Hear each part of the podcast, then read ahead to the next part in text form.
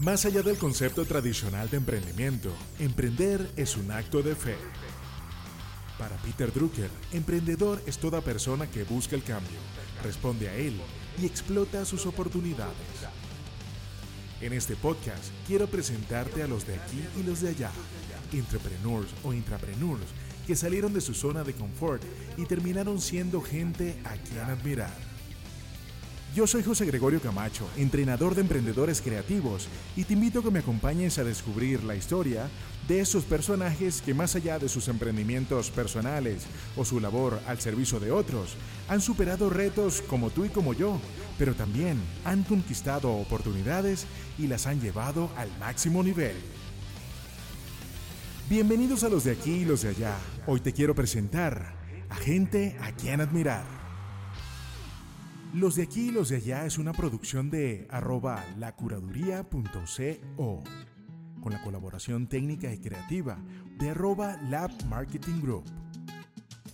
Presentado por arroba Bullón Patisserie, arroba la-tienda de Pía. Bueno muchachos, qué bueno tenerlos acá en este primer podcast, los de aquí y los de allá. Yo les voy a presentar a un par de amigos que nos han venido acompañando mm, a lo largo de nuestra historia en este país, que nos ha dado muchísimas satisfacciones, muchísimas alegrías. Ellos son dos personas, eh, una nos recibió amablemente a mi esposa y a mí en su, en su gran sueño, ya, ya van a saber de qué se trata. Y otra persona la conocí hace poco, pero nuestra relación de amistad ha crecido bastante. Es uno de mis mentores, si quiere. Eh, bueno, nada, muchachos, ahora sí, bienvenidos a los de aquí y los de allá. Muchas gracias. Omar. Omar eh, es este personaje que nos recibió en 2016 y 2017 en su empresa y nos mostró hasta el último rincón de su gran sueño. Y Emerson, eh, esta persona que les comento, mi profe de Life Coach. Aquí estamos.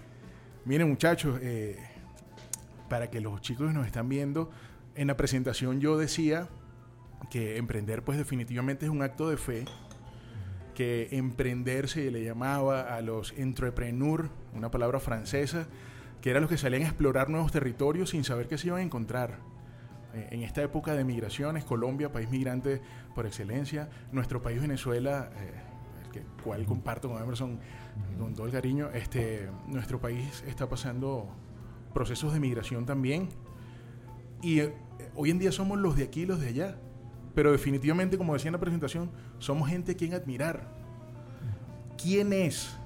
Hablando desde el ser, desde la esencia, ¿quién es Omar? Para que todos nuestros emprendedores creativos sepan que sí se puede. ¿Quién es Omar? Bueno, mmm difícil definirse uno mismo, ¿no? Claro. Básicamente casi siempre eh, otras personas definen lo que ven en uno. Sí. Siempre va a ser muy, muy complicado porque podemos caer en egos, ¿no? Sí. Eso, es algo que es bien feo. Pero, pero bueno, nuestros emprendedores saben que estamos hablando sin ego. Sí, sí. No, y si hubiese ego no hay problema. Claro, exacto. Siempre y cuando tú no mal utilices ese ego. Correcto. Pero todos tenemos un poquito de Sí, algo, algo, algo va a salir.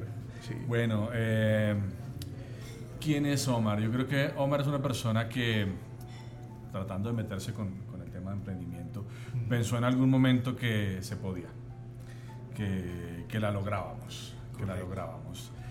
Que, que, podría ser difícil, pero, pero que a pesar de ser difícil vale la pena eh, hacerlo.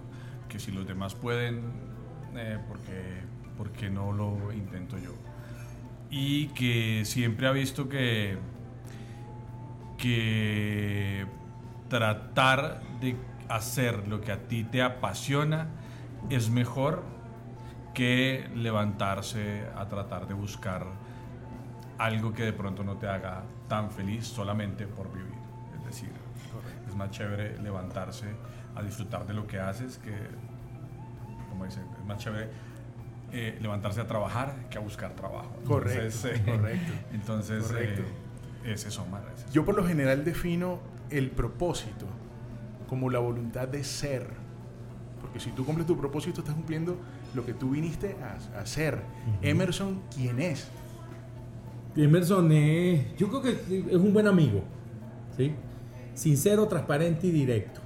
Eso, eso creo que melómano, eh, amo la música y un total convencido, esto lo digo muchísimo, total convencido de, que Dios no hace basura. Y no comenzó conmigo tampoco.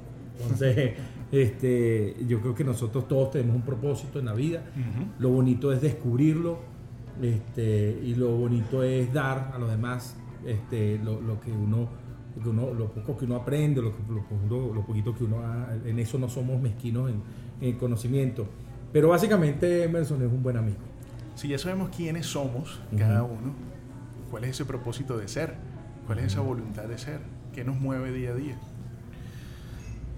Bueno, eh, debido a mi profesión original, a mí me mueve enseñar. A mí me mueve que las personas que están al lado mío puedan eh, aprender algo de mí y yo aprender algo de ellos. En, una, en uno de los de las descripciones que tengo yo en alguna de mis redes sociales, dice que aprende el que pregunta y aprende el que enseña. Entonces, eh, para mí lo más importante es eso, que, que alguna persona que se encuentra conmigo se lleve algo de lo que yo, bien o mal, sé hacer. Depende de ellos de discernir si les sirve o no les sirve. Pero pero para mí el conocimiento, poderlo transmitir es lo más importante, sea lo que sea. estamos hablando de nuestro negocio, de nuestros hobbies, de nuestros gustos, de simplemente un viaje, de cómo hacer un café. Mm, es, es, es, es, lo más importante, poder, poder compartir conocimiento, aprender de los demás y que los demás puedan aprender, así sea algo poquito que. Correcto. Y hablando de, de compartir un buen café, estamos en Bullón Patisserie arroba Bullón Patisserie, uno de nuestros patrocinadores oficiales. El propósito de Emerson, ¿qué, lo mueve? ¿Qué lo inspira? Yo, yo coincido mucho con, con, Omar. y el ¿Es Omar o Omar? Eh, Omar. Omar, ok, con, Omar. Eso, eso, pasa Emerson como en Venezuela, Oscar y Oscar, Omar y Omar. Mi hermano se llama Omar. O sea, Anderson Omar. ¿Qué me, qué, ¿Cuál es mi propósito? Yo creo que, que trascender tocando vidas. Sí, este, y tocar vidas eh, significa hacer un tema de, entregar, un delivery de, de, algo que uno, que uno sepa, de no ser, eh, de no ser em, egoísta con el conocimiento. yo creo que todo el mundo puede ser campeón. yo creo que mi propósito es ayudar a que otros puedan lograr su campeonato. Y el campeonato no necesariamente es llegar de primero. Eh, Correcto. Ganarte a ti mismo las cosas, tus sueños, las cosas que tú quieres lograr. Y si yo puedo aportar en eso, en las vidas de mucha gente, pues adelante, de, de, una forma muy sincera. Yo creo que se, y ser feliz, yo, yo, yo, trato de hacer cosas que, y ser feliz creo que, que tiene que ver con disfrutar un rico café. Totalmente. Eh, compartir con mis hijos, ver una película con mi esposa, de pequeñas cosas que, que a mí me hacen feliz. Eso, esa, yo creo que mi propósito es ser feliz haciendo unas cosas que además ayuda a los demás a ser felices. Correcto. Ahorita hablabas de campeón, campeonato. vamos a hablar de eso porque... Yo uso mucho esa palabra. Porque viene, estás preparando, estás casi listo. Ah, ya está listo. Tu libro. sale del horno. Ya vamos a hablar de eso. Pero hablando de ese propósito, ¿en qué momento siente Emerson ese, lo que diría Joseph Campbell, llamado la aventura? Yo, un gran amigo, ojo que es gran amigo, y lo quiero muchísimo, no lo voy a nombrar para no para no ventanearlo. Pero, pero yo lo quiero muchísimo. En estos días estuve hablando con él. Un día me dijo una frase que para mí fue lapidaria. Yo, yo de alguna manera siempre he tenido como característica de líder y sobresalgo y tal. Y en un día, hace mucho tiempo, estoy hablando como en el 95, 96, 97, yo, yo estaba dando una conferencia, una de mis primeras conferencias, y, y un gran amigo, con todo el cariño del mundo, porque sé que fue así, me dice, cuidado Emerson, que los gordos no son exitosos. Qué fuerte eso. Y medio así como un golpe. Bien, acá, pero. Entonces yo empecé a entender que el éxito no discrimina. Claro. Sí.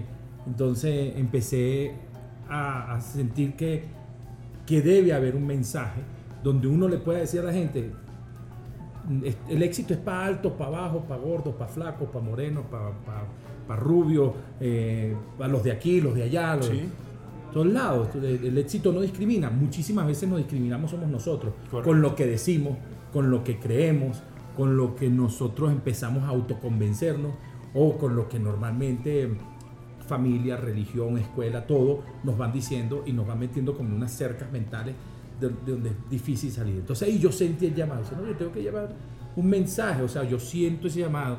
Este, yo estoy comunicándome con público desde muy pequeño. A los 16 años yo vivía en Mérida, Venezuela, y yo era guía de turismo y a mí me entregaban un autobús de 55 puertorriqueños a un pelado de, 16 años. Sí. Y eso, para mí eso era lo máximo. Y yo empecé a descubrir que yo tenía una capacidad de comunicación. Ahí sentí el primer llamado. Excelente.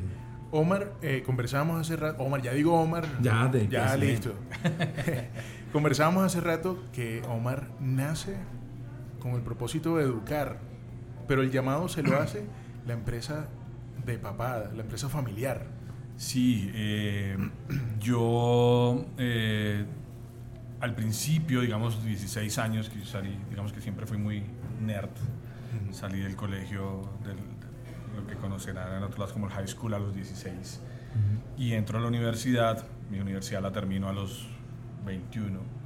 Entonces... Pequeño eh, todavía, sí, claro. Eh, mucha gente hasta esa edad está saliendo hasta ahora del colegio.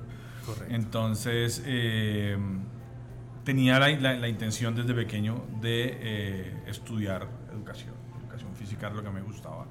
Y, sin embargo, hablo con mi papá y le digo, papá, yo realmente quiero estar eh, en el negocio que tú tienes, es una imprenta, ha sido exitosa, yo, quiero aprender eso, quiero aprender. Sin embargo, me dice, no, tú tienes que seguir en lo tuyo y te vas. Y esto no lo vas a tocar ni lo vas a ver. Y así estuvimos mientras eh, duró. Entonces, em, resulta que em, es una empresa familiar que eh, mi padre, al tener una imprenta, la de él es su, imprenta, pero decide eh, hacer un nuevo negocio porque se consigue una, una, bodega a donde trasladar toda su maquinaria porque había como cuatro bodegas y resulta que ahora toca eh, unificar todo y queda maquinaria por ahí que no se puede llevar para, para ese lugar y pues con eso se puede montar un negocio pequeño. Entonces, mamá, mi hermana y mi hermano y pues hagamos un negocio pequeño y montémoslo. Entonces en papeles se arma toda la empresa y eh, quedo yo metido ahí. sí o existe, Existe una empresa allá, lejos, que es una imprenta, entre comillas, porque no, no nacimos como imprenta, nos creamos como una preprensa digital, que es una empresa que le surte de, de, sus planchas o sus placas a las imprentas. Así nacimos. Y eh, y ah, pues se monta la empresa. Eh, en esa época yo tenía, estaba todavía en la universidad, tal vez 18 años, y, o 20, no, no recuerdo muy bien. Eh, pero pues yo no trabajaba allá. O sea, estaba en los papeles, era dueño de, unos documentos que habíamos firmado y ya. Eh, pero pues yo soy el mayor y mi hermana, mi hermano y mamá pues no tenían ni idea de cómo formar una imprenta o una empresa como tal. Yo tampoco. Eso iba a preguntar. ¿Y, Omar de 18? Nada, eso. Entonces, ¿qué pasa? una imprenta donde trabajan tres personas que no saben nada de impresión, que han estado en el negocio porque han trabajado en diferentes áreas. Pues mi mamá y mi papá, pero mi hermana es eh, contadora, mi hermano no acaba de salir del colegio y, pues nada, cero experiencia, pues la empresa iba para donde tenía que ir, para abajo. Entonces, eh, después de creo que más o menos como un año de haber sido creada, eh, año 98, eh, eso no dio para nada. Entonces mi papá dice, no, no, cerremos esto y dejemos ahí. Entonces ahí, en ese momento, ¿Qué pasa? Mi papá tiene una imprenta que, mal que bien, es una imprenta grande donde trabajaban, no sé, de pronto 150, 200 personas. Entonces, oiga, como una empresa que yo vi crecer desde, desde niño, que ayudamos a hacerla haciendo cortinas para los cuartos oscuros, con tela, con bolsas, que no había recursos de nada, creció y ahora es una imprenta con 200 empleados, cuatro máquinas de, de impresión, cabezas de impresión, pues pudo salir adelante y esta que tenía más recursos porque tiene un apoyo que te puede decir, oye, arranca, no va a salir adelante. Entonces ahí decido cambiar. Y de un momento a otro, una semana, voy a donde mi jefe y le digo, oye, me voy. ¿Pero para dónde te vas? Voy a montar un negocio así, así, así, y me voy. Y despedirme de todos mis alumnos, de todas las... Y eso fue última clase domingo y lunes 7 de la mañana a trabajar. ¿En qué? No tengo ni idea. Llegar, a ver cómo se prende el computador y empezar y empezar y empezar y empezar y a veces es ese momento en que tú dices, no, en que tú dices, no, eso fue un cambio de vida, o sea, eso fue, un domingo era profesor y un lunes era impresor, así, y así empezó. ¿Sentiste alguna vez que era el camino equivocado? Te lo dije ahorita. Claro. Todos los días pienso que es el camino equivocado. Pero de eso, de eso se trata, de la lucha, de la lucha en, en, decirte a ti mismo, oye, ¿es difícil? Sí, es difícil. Es difícil, pero hay que, hay que salir adelante. O sea, eh, hablábamos ahorita del tema de los aviones, hay un punto de no retorno. Correcto. Y uh, en los primeros días podía devolverme, decir, no, ¿sabes qué? Oye, no mentiras, ya no, ¿me vuelves a contratar como profesor? Podía volverme, ya no. Claro. Ya llevo 23 años por fuera de la educación. De no ya el punto de retorno pasó hace rato. Hace rato. Pero eso, eso me llama a mí a la reflexión, recordando el título del libro de Emerson. Ser campeón Viene con manual. Viene con manual. Y esto lo está demostrando Omar. Que es muy cómico porque el libro tampoco es un manual. Correcto. Yo, yo, creo que el manual lo arma uno. Cada uno de nosotros pues tiene un manual. Que tienes que saber cosas. Tienes que saber cosas. Porque para que tú armes tu propio manual. Y, y, y obviamente, no sé si les ha pasado, llega un momento en que uno dice, Uy, si alguien me hubiese dicho esto antes, claro. hubiese salido bien. Pero lo, claro. entonces, a lo mejor hay cosas que nos duelen mucho en el corazón, en ese camino, uh -huh. que emocionalmente nos dio duro, pero es parte del manual. De hecho, sí. mi libro pareciera ser motivacional, pero no es tan motivacional porque hay, hay, hay, perdón, hay capítulos en el libro donde te dice, seamos claros, claro. vas a conseguir con esto, con esto, con esto, con esto, esto. O sea, esto no es Disneylandia. Correcto. Te vas a conseguir con gente mala, te vas a conseguir con gente que va a querer plagiar tus conocimientos, va a, va a haber gente que le va a querer va a querer que te caigas para ellos pararse. Eh, como también va a haber gente buena, pero tienes que saber que hay de todo. Sí, que, sí, no sí. Todo, que no todo es tan chévere. Fíjate que hiciste la pregunta si, en, si he pensado que este no era el camino. Ajá. Y cuando le hiciste, a mí nunca me ha pasado por la mente que este no es el camino. Claro. Nunca, no sé por qué. Dentro del camino, lo que sí he sentido es que ciertas salidas del camino no eran. Pero el camino, desde que yo tomé la decisión, yo tomé la decisión en el 2005, 2006. Además era, era muy duro porque yo trabajaba en una empresa transnacional, yo tenía un cargo importante. Todavía a esta altura hay, em, hay personas relacionadas con esa empresa que me llaman a preguntarme algo de la empresa. Mira, tú que trabajas en este... No, yo salí desde el 2005, salí de esa Claro, empresa. claro. Pero la gente me sigue relacionando con esa empresa, la gente sigue creyendo que yo trabajo para ellos chévere porque, bueno, creo que me, que me, me recuerdan con cariño. Y cuando yo le dije a mis padres, porque yo era un puberto, yo le dije a mis padres, mira, voy a renunciar y voy a irme solo. Bueno, típico la, la seguridad de los padres. Oiga, mi hijo, es- piénselo bien. Ya yo estaba casado. Y yo creo que el apoyo de mi esposa fue muy importante. Claro. O sea, yo, yo creo que el, el éxito de cuando uno es emprendedor, a, a quien tienes al lado es determinante. Y yo, Sí. bendito sea Dios, he tenido a, a- a una esposa maravillosa que me ha dicho, ¿sabes qué? Ese es su sueño. Dele. Excelente. Dele con toda, no se pare, yo lo apoyo en las buenas, en las malas y tal. Este, y en los momentos más difíciles de ese camino han llegado ofertas de trabajo. Donde me dicen, tengo esto para ti. Y yo las he rechazado. No. Y la tentación es. Me he visto tentado, pero, pero siempre mi respuesta ha sido, no, no, no. Claro. Podemos hacerlo de otra manera, estando yo fuera. Eh, podemos hacerlo de esta manera. Te estoy hablando en diciembre, me llegó una oferta muy tentadora. Y le dije, no, no, vamos a hacerlo desde afuera, no te preocupes.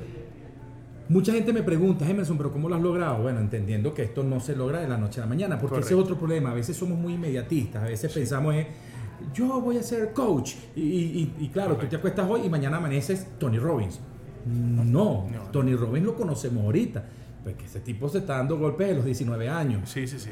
Un tipo cincuentón. O sea, ahorita, ahorita cuando te pones a decir, ya, tiene mínimo 35 años metido en esto. Correcto. Yo 22, 25 años estoy cumpliendo este año de, ser capacitador todo esto. Lo que, lo que quiero decir es que, primero, esto no es de la noche a la mañana.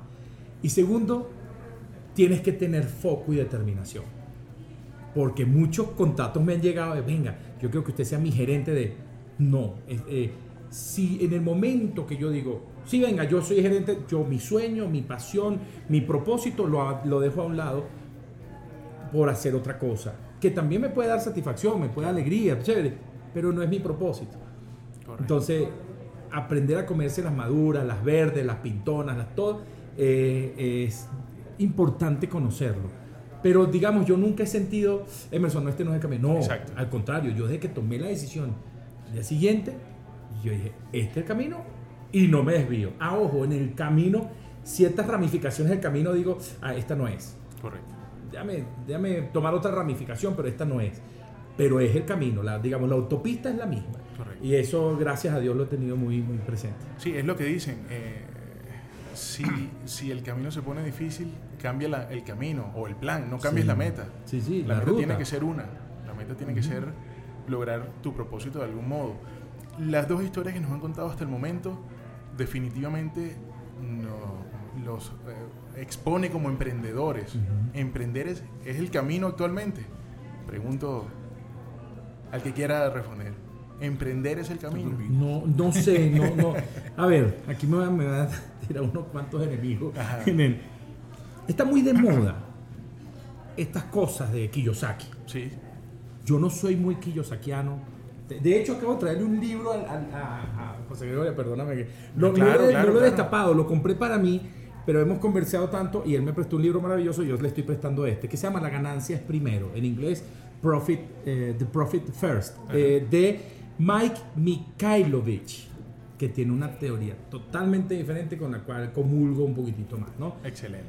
Yo soy tan kiyosakiano porque sí, sí, kiyosakiano es un término, ¿no? Sí, sí, eh, este, donde te dicen no, donde pareciera que lo único que te dicen es que la única forma que tú puedes ser feliz es siendo emprendedor, pero no autoempleado, pero eh, entonces el dinero tiene que trabajar para ti. Cosa que está bien, me parece chévere. Pero aquí hay una chica muy amable, linda, hermosa, que nos trajo un café. ¿Qué pasa si todos fuésemos eh, emprendedores, y no hay gente que preste servicio? Claro. A mí me dicen, no, lo que pasa es que tú no tienes un emprendimiento, tú lo que eres es un autoempleado. ¿Y cuál es el problema? Claro, claro. A mí me encanta ser autoempleado, porque además me genera pasión, porque además me siento vivo, porque, es más, yo siempre he hecho el cuento que yo, yo quiero irme caminando para mi velorio. Pues. Es más, si yo puedo cargar mi propia urna, la, cargo. Este, pero yo no me quiero sentir inútil. No sé, esa es una creencia que tengo. Sí, sí, sí. Pero emprender el camino es un camino. Correcto. Que es un camino valioso, es un camino valiosísimo que es un, que es un camino que te puede dar muchísima eh, satisfacción, maravilloso. Sí. Pero no es el único camino. Correcto. Hay gente, a mí me, contratan empresas grandes. Y tú vas a esas empresas y está el presidente, el vicepresidente, el gerente general, el, muchacho que lleva 25 años en la empresa y acaba de subir a gerente. y ellos son felices siendo empleados. Y son maravillosos llegando a niveles jerárquicos altos. ¿Cuál es el problema? Sí. Ese es su propósito. Hay una cosa en PNL que nosotros debemos entender y es que mi mapa no es tu mapa y tu mapa no es el mío. Correcto. ese es tu mapa, ese es tu, ese tu propósito, llegar a las altas esferas de una empresa transnacional. Correcto. ese es un camino. Correcto. Para ser feliz. Hay otro camino que es el emprendimiento. Sí, y me parece mal. Yo tomé ese camino y me hace feliz si alguien me dice, Emerson, tomo el camino del emprendimiento, ¿cuál es tu propósito? Vamos Correcto. A, vamos a ver qué quieres ser tú en tu vida y cuál es tu pasión y dónde te ves. Y, ahí yo te puedo contestar esa pregunta. Pero sería irresponsable de mi parte decirte que el único camino es el emprendimiento. No, Correcto. es un camino, es un camino valioso, es un camino hermoso, es un camino que te hace ser más fuerte, más inteligente. Sí, pero es un camino. Sí. Esto trae a mi mente lo que conversamos fuera de cámara, fuera de micrófonos, a lo que nos escuchan a través de todas las plataformas digitales, eh, Apple Podcast, Google Podcast, eh, Spotify. Hablábamos que emprender, eh, se hablaba que es de un término francés, entrepreneur, ah, se le llamaba así a los que salían a explorar. Peter y, Drucker. Y ese, es el, y ese es el término que se utiliza en inglés también. Correcto, correcto. Peter Drucker dice que un emprendedor busca el cambio, responde a él y explota sus oportunidades. Entonces pudiéramos decir, y hablábamos también fuera de cámara, la próxima, eh, el próximo eh, podcast va a estar, van a estar dos personas que son empleados, que están, trabajan para una empresa. Y ahí nace el término intrapreneur, emprender desde adentro. Pero me hago yo una pregunta. Imagínate que yo trabajo en una empresa multinacional llamada Bouillon Patisserie. Sí. Y me nombran eh, a partir de este mes vicepresidente comercial de Bouillon Patisserie. Soy un empleado. Me acaban de ascender. Asumo la vicepresidencia comercial. Pero yo siento que ese que el camino que está tomando comercialmente la empresa no es. Correcto. Y que yo debo hacer cambios radicales para que seamos eso no sería emprender. Totalmente, a eso iba. Dentro de una organización. Totalmente. Hay una, una cosa que quiero eh, poner ahí en, contexto. Eh, yo tengo una formación eh, de educador, gracias a un educador que en algún momento de su vida tuvo me, me, cogió a mí y me, me hizo, yo decía, Dios mío, este man dónde estaba. y quién es, voy a decir el nombre, eso sí lo quiero decir. Claro. Juan José Ramos Acosta era mi sensei de artes marciales. Yo empecé a estudiar artes marciales a los nueve años y eso no lo termina uno nunca. O sea, claro. estaré así hasta final de mi vida. Es un estilo de vida. Sí. Correcto. Y él eh, era también educador físico como yo. Claro. De ahí fue que yo decidí que iba a estudiar educación física gracias a, sus consejos y, y, su forma de ver cómo él veía la vida.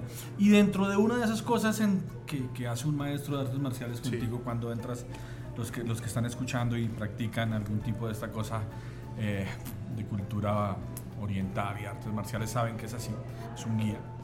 Y eh, él tenía una frase en la que yo me basé mucho y decía, no todos pueden ser muy específicos en lo que hacen. Correcto.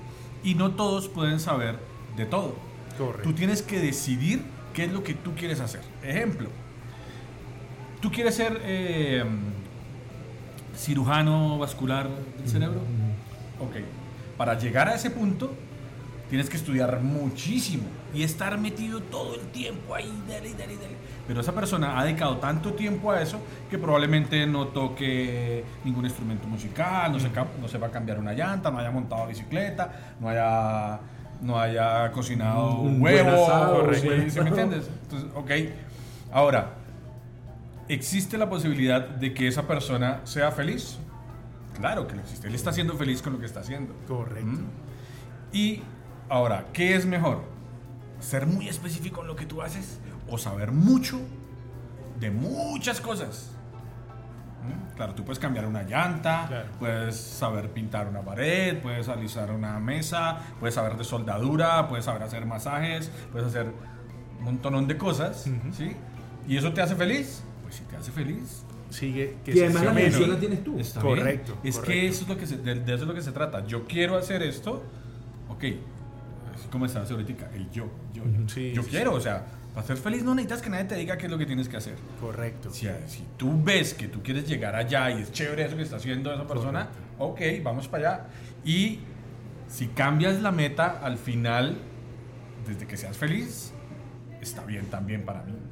¿Sí? Porque en la mitad del camino puedes decir, oye, eso no está tan mal. Y esta de allá está como chévere. O sea, yo voy para esa playa, pero allá hay piedritas y hay tiburones. Esta de allá está más bonita. ¿Por qué no? O sea, ya yo ya me di cuenta, puedo ir para allá. De pronto desde afuera puedes decir, no, no, esa de allá es más chévere. Pero si ya sabes, te ha pasado esto, esto, esto, esto, esto, y dices, ok, yo iba para allá, pero me acabo de dar cuenta que por acá no es. Okay, me desvío un ratico voy para una playa. Correcto. Voy para una playa, pero no voy para esa. Ya me di cuenta que aquella es aquella la que yo quiero ir. O sea, lo que yo tenía en mente de esta definitivamente estaba mal y voy para el otro lado. Entonces, puedes volverte muy específico y dedicarte solamente a hacer una cosa en la vida para llegar a ese punto o tener eh, conocimientos variados de todo y créeme que todo te va a servir, todo te va a servir. Cuando eres emprendedor, yo he tenido muchos problemas, mira, eh, por ejemplo, hablando de, la, empresa de mi papá, mi papá ha tenido muchos problemas porque siempre en una empresa como esa necesita un ingeniero, necesita un mecánico, necesita un electricista, necesita gracias a Dios con mi hermano, que, somos socios en la, empresa, eh, nos ha gustado lo segundo, saber de todo un poquito. Entonces vamos a hacer, vamos a, hace un tiempo nos fuimos hasta Cali, Colombia, a traer una máquina. Traer una máquina de artes gráficas que pesa 30 toneladas. Con una mano de componentes electrónicos y mecánicos que son supremamente específicos, pues requiere de un conocimiento y un trabajo que lo hace un mecánico de máquinas que te dice, oye, yo trabajé en Heidelberg, o trabajé con, con Mori, o trabajé con no sé qué, yo te cobro por eso tanta plata. Y ya está. Yo no. Yo fui, compré la máquina, me llevé la herramienta en una caja, desbaraté, un día desbaratando, llamé a una grúa, llamé a una, una, un montacarga, empaquetamos la, la, máquina en una, en una, la embalamos, la montamos en una, me la traje. Dos días trayéndomela, llegó acá, la bajé y la desbaraté. Empecé a buscar hasta dónde llegué y hasta ahí llegué. Listo, no sé más. Pero ya la máquina está haciendo esto, esto, esto, esto, todo eso está perfecto. Claro. De aquí para adelante ya no sé. Claro. Entonces, definitivamente pudiéramos decir que el camino es no solo emprender o, salir a buscar caminos inexplorados, sino lo que te haga feliz puede ser el emprendimiento. la gente feliz genera gente feliz. Correcto. Y la gente amargada genera gente amargada. Correcto. Entonces, mientras más gente haya feliz en el mundo, mejor.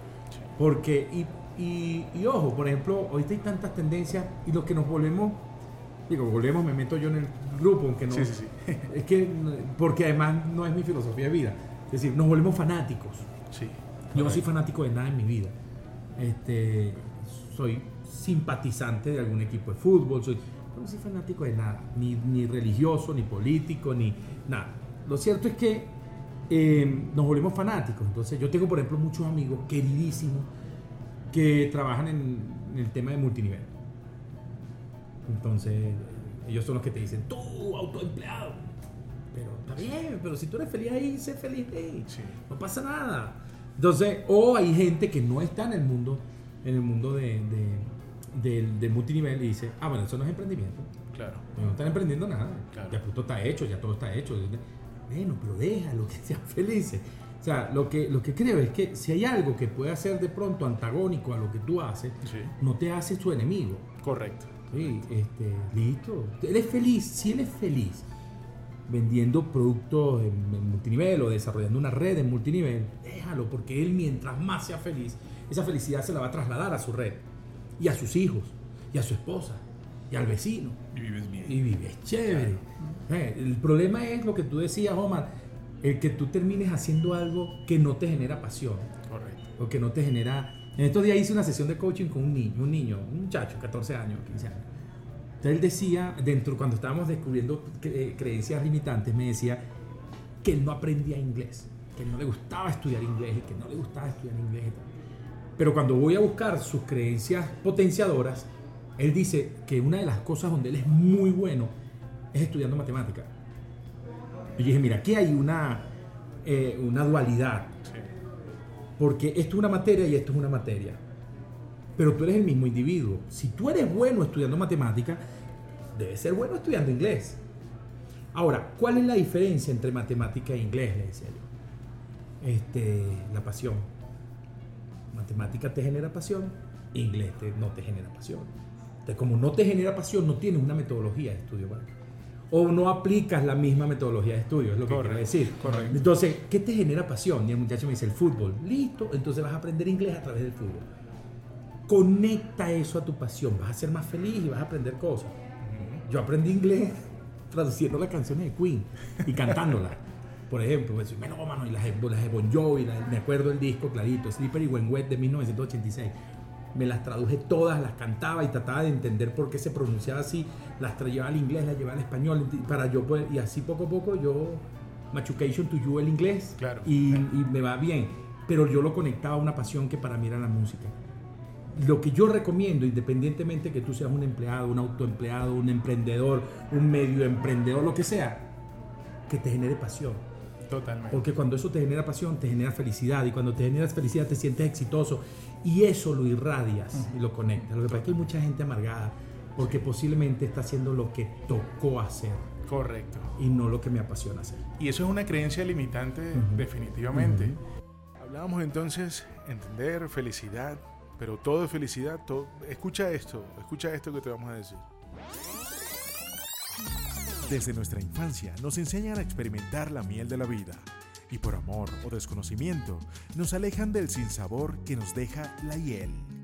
Descubre los tres fantasmas que aturden a nuestros invitados y conoce de qué forma lograron vencerlos y hacerse más fuertes ante la adversidad. Bueno, espero que esta pausa te haya hecho reflexionar un poco. A mí, lo, lo bueno que me dejó la pausa fue esto, que es otra de las delicias de Bouillon Patisserie, una cocada. ¿Cuáles son esos tres fantasmas que definitivamente eh, les han hecho posiblemente dudar? Fantasmas internos, ¿no? Porque Emerson hablaba que si los gordos no triunfan, que si cualquier cosa, creencias limitantes. Pero ¿cuáles son esos tres fantasmas que a Omar le aturdieron o le aturden y, y- y de qué forma lucha hasta vencerlos?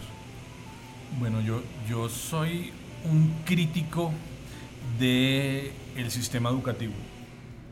Para mí una de las, de las cosas que hacen falta en el sistema educativo, que lo he visto en algunos colegios y lo, lo- lo respeto mucho, es que mm, a ti desde pequeño, cuando estás metido con gente que le gusta emprender, tu papá, tu mamá, tu tío, tu abuelo, dicen, hey, tu empleado no vas a ser, Claro. tu empleado no vas a ser, tú tienes que tener tu propia empresa. Esa es la forma de, cuando tú hablabas del éxito y decía, bueno, ¿qué es el éxito? Correcto. Para, para esas personas que te están influenciando, el éxito es tener una empresa. Puede que para otra persona ese no sea el éxito. Correcto. Pero bueno, eso es eh, discutible. Sí, sí, sí. Eh, pero cuando, cuando te, te dicen a ti, hey, hay que hacer esto, eh, y tú dices, ok, yo, es la forma que yo, que yo, quiero, que yo quiero hacerlo, eh, después empiezas a darte cuenta cuando arrancas, y más como arranqué yo, Claro. que no sabes nada. No sabes nada. Y que le tienes que dar las gracias al sistema educativo que no te enseñó nada. Nada. Correcto. No te enseñó nada. Correcto. Es muy diferente tener educación a tener conocimiento. Entonces, claro, en tu casa te educan y en el colegio te dan conocimiento. Pero ¿qué conocimiento te dan? Ok, te dan un conocimiento de matemáticas, de biología, de sociales, de historia, pero no te enseñan a aplicarlo. Correcto. Y yo soy de los críticos que opina que si tú quieres un país de emprendedores, el sistema educativo debería prepararte para ser un emprendedor. A ti no te dicen cómo, cómo registrar una empresa. A ti no te dicen cómo llevar la contabilidad de tu empresa. Eso es A ti no te dicen cómo, cómo hacer un business plan. A ti no te dicen eh, cómo generar eh, una publicidad para un producto que quieras vender. A ti no te enseñan infinidad de cosas que no te enseñan. Que si Además, tú vas a además de, la, de la educación emocional de, de resiliencia, Correcto. porque una de las cosas que más te vas a conseguir es con las caídas. Sí, así es. Entonces tú tienes que, que mirar eh, es cómo lo solucionas. O sea, eso, eso viene mucho de la formación que te dieron a ti. O sea, está bien, como decíamos ahorita, ¿te vas a caer? Sí, te vas a caer. Sí. Pero, a ver, levántate. Dicen, dicen muchos que, que en la vida nos enseñan para la miel, pero no nos enseñan para la hiel. Ujú. ¿Cómo enfrentamos eso? Emerson, ¿cuáles son esos tres fantasmas? O el fantasma que... Yo creo que todos, todos traemos tres fantasmas de paquete. Correcto. Que eso viene con uno. eso no se- no- es más, no te lo quitas nunca. O sea, nosotros los seres humanos venimos con tres miedos de paquete. Eh, que, y mueres con eso, que son el miedo al fracaso, Primero. el miedo al rechazo y el miedo al ridículo. Cuando tú empiezas a dominarlos, ni siquiera a quitártelo, pues no te lo vas a quitar. Siempre te, te va a dar miedo hacer el ridículo, siempre te va a dar miedo ser rechazado y siempre te va a dar miedo fracasar. Yo creo que esos tres, cuando tú empiezas a darte cuenta que los tienes y que puedes trabajarlo y que puedes dominarlo, Que no pasa nada. Que no va a pasar nada más que experiencia, hacerte Exacto, fuerte, sí. pero siempre vas a tener miedo. Esas son las cosas. Pero creo que, que de los fantasmas que yo puedo tener, eh, que la pregunta es buena, el, tiene, tiene que ver con, con la capacidad en, en que en algún momento yo me sienta impedido de hacerlo. No impedido físicamente, quiero impedido que se me tranque la máquina y Claro, diga, claro. no sé qué hacer. Reboot. ¿ok? Y que. Y bueno, no sé si es miedo o es fantasma, pero el, el- el- no hacerle daño a nadie, aunque sea sin querer queriendo. Claro. Eso yo trato de cuidarme mucho. De, de no, quiero, no quiero hacerle daño. creo- pero en- a nivel de emprendimiento es eso. De pronto, de, de en algún momento de, de dificultad, yo no tenga la claridad de. De responder inmediatamente. o- No, no necesariamente inmediatamente, de Ok. co- de, responder correctamente para poder seguir Ante la situación. Que se te tranque el serrucho y no puedas seguir. Eso es lo que de pronto un poquito el, el miedo. Esos fantasmas, bueno, también dicen que, que el miedo es lo que nos mantiene vivos.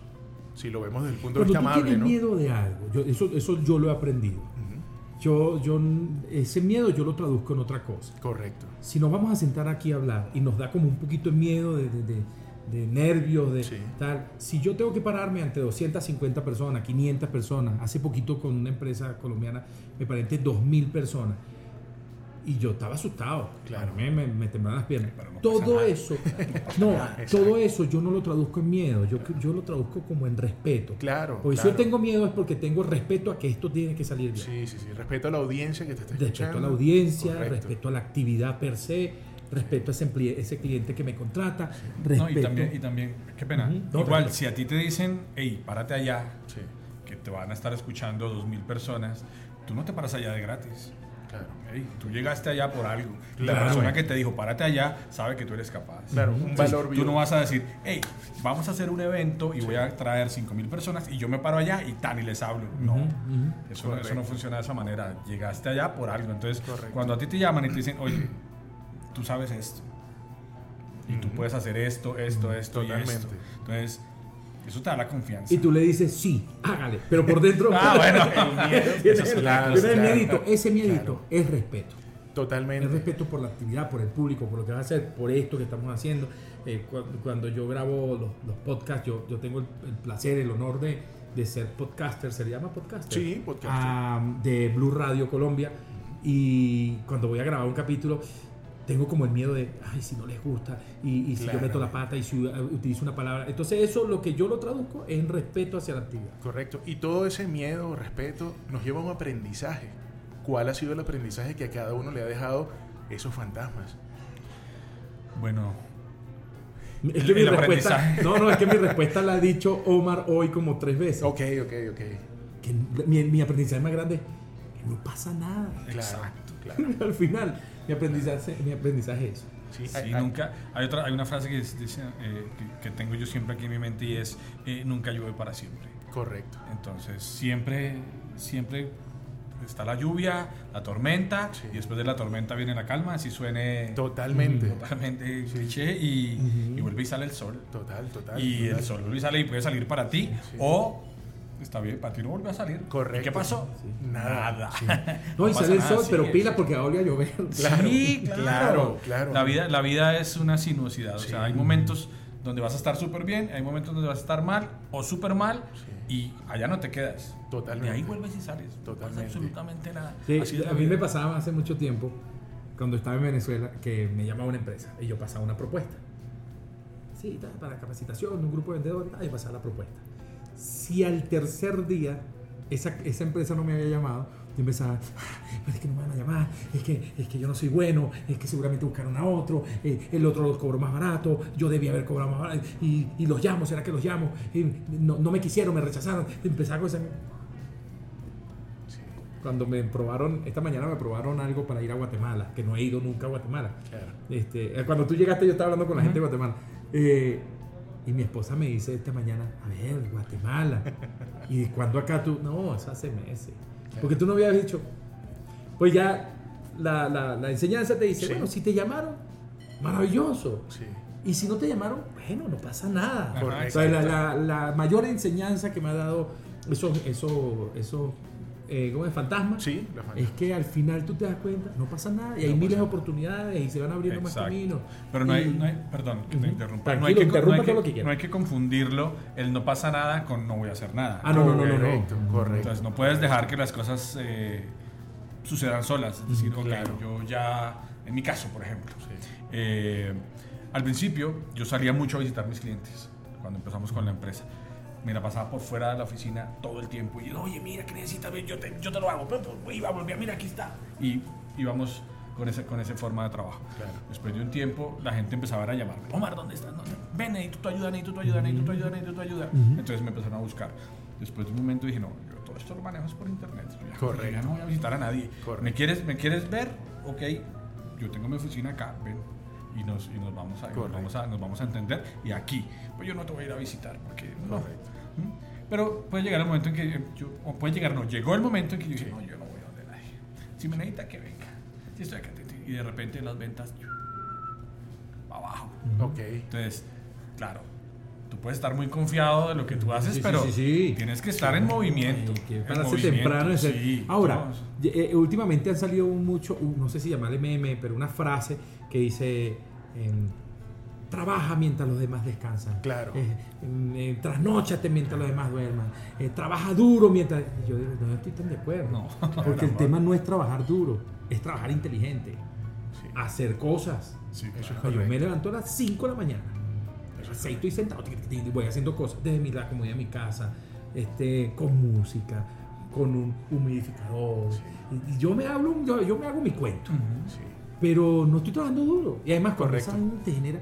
No, que trabaja mientras los demás descansan. Ey, ey, hay que descansar. Totalmente. Porque si no, el cuerpo te dice, hey, En algún momento te yo estoy de acuerdo con, con este Víctor Coopers, que él- no sé si lo han visto, se los recomiendo, un capacitador español maravilloso, que Víctor dice que mucha gente dice, no, eh, que la vida es como andar en bicicleta, que, que si paras, entonces te caes. No, momentico, también hay que reivindicar el parar un momento. Totalmente. Porque a lo mejor tú vas en, pero a 200 kilómetros por hora en esa bicicleta, pero vas por el camino incorrecto. Totalmente. Pero a la bicicleta hay que hacerle mantenimiento también. Y, y uno tiene que descansar para renovar energía. Y uno también tiene que distraerse un poquitito. Entonces no es un tema de trabajar duro, es un tema de trabajar inteligente. Correcto. Todos estos procesos, miedos, aprendizajes, nos invitan a reinventarnos. ¿Cómo se reinventa Omar? ¿Cómo se reinventa Emerson en este proceso de aprendizaje constante que es la vida, ¿no? Caer, levantarse y no pasa nada, como dice Omar. Pues cada, cada problema que tú tienes te tiene que mover. Sí. O sea, de alguna manera te empuja. Te Correcto. empuja para sacarte del camino. Y eh, tardas muchos días en, en- en lograr eh, sacar la solución de tu mente. Ahí está. Correcto. O sea, de, hecho, de hecho, las soluciones son peleas. Porque Total. tú tienes, tú, tienes, tú tienes la solución ahí, pero todavía no sabes qué es. Y, y si no es esta, Sí.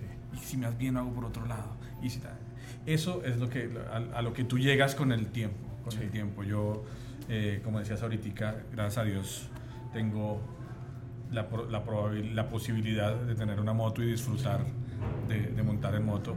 Y eh, en algún momento, lo llamo yo como el mejor viaje de mi vida, eh, se me dañó la moto y entonces la mandé, reparar. Y el, el mecánico de mi moto me dijo, Omar, tienes que, que arrancar el motor suave otra vez porque la reparamos completamente, no Claro. quiero que vayas a darle como lo que yo, ok, yo tengo la solución para eso. Yo voy a pedir unos días de vacaciones en mi empresa, me los pido a mí mismo, yo mismo me los doy y, y arranco, y arranco, y arranqué, llegué hasta Venezuela, Excelente. Ah, mira. Pero los primeros días que iba a manejar, me fui solo, cosa que todo el mundo me dice, ¿usted se fue solo? Sí, yo me fui solo, no tengo ningún problema. Y tenía ya hoteles y todo. No, yo Claro. no tenía hoteles, yo, Es que esa es la yo, vida me, del- yo me fui y... Del emprendedor. ¿eh? Ya, yo me fui. Sí. ¿A dónde iba a dormir? No sé, donde tuviera un hotel, si ya estaba cansado, paraba ahí. Y eso fue, yo llegaba, preguntaba, oye, ¿qué hay aquí para conocer? Hay esto, esto, ok. Guardaba la moto, me iba caminando, tum, conocía, hablaba con la gente, ¿dónde hay un bar de rock? Me llevaba una cerveza, hablaba con alguien, 10 de la noche, listo, muchas gracias, hasta luego. Tum, Día siguiente me levantaba otra vez y todo el día estaba pensando en todos los problemas que se me presentaban en la empresa, todo lo que había sucedido.